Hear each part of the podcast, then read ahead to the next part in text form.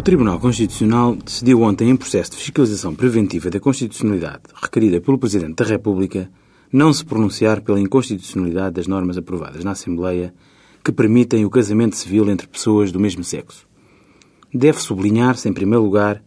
que as questões suscitadas pelo Presidente e decididas pelo Tribunal não dizem respeito à proibição da adoção por casais do mesmo sexo, como também se prevê no diploma aprovado no Parlamento.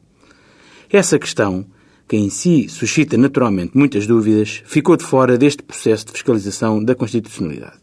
E ficou porque o Tribunal só analisa as questões que lhe são postas e não outras.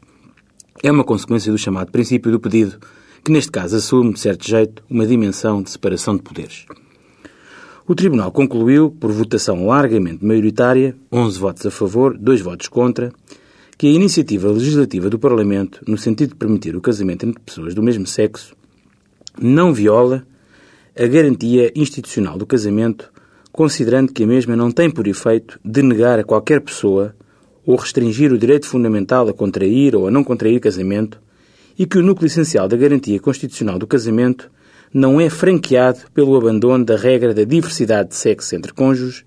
e que a extensão do casamento a pessoas do mesmo sexo não contente com o reconhecimento e proteção da família como elemento fundamental da sociedade.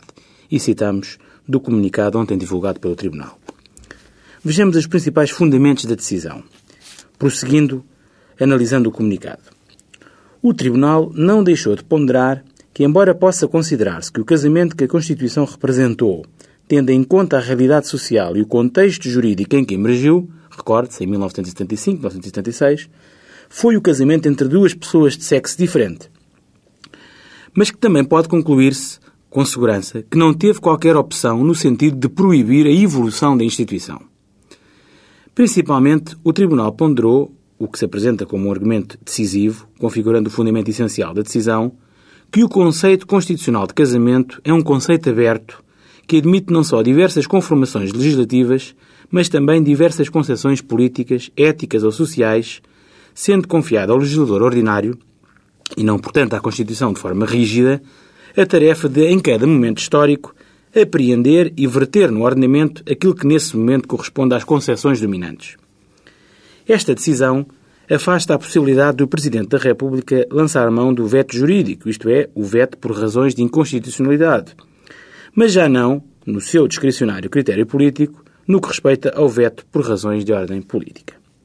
O qual, todavia, é ultrapassável através da confirmação, por nova maioria parlamentar, esta qualificada, pois tem que ser uma maioria absoluta dos deputados em efetividade de funções,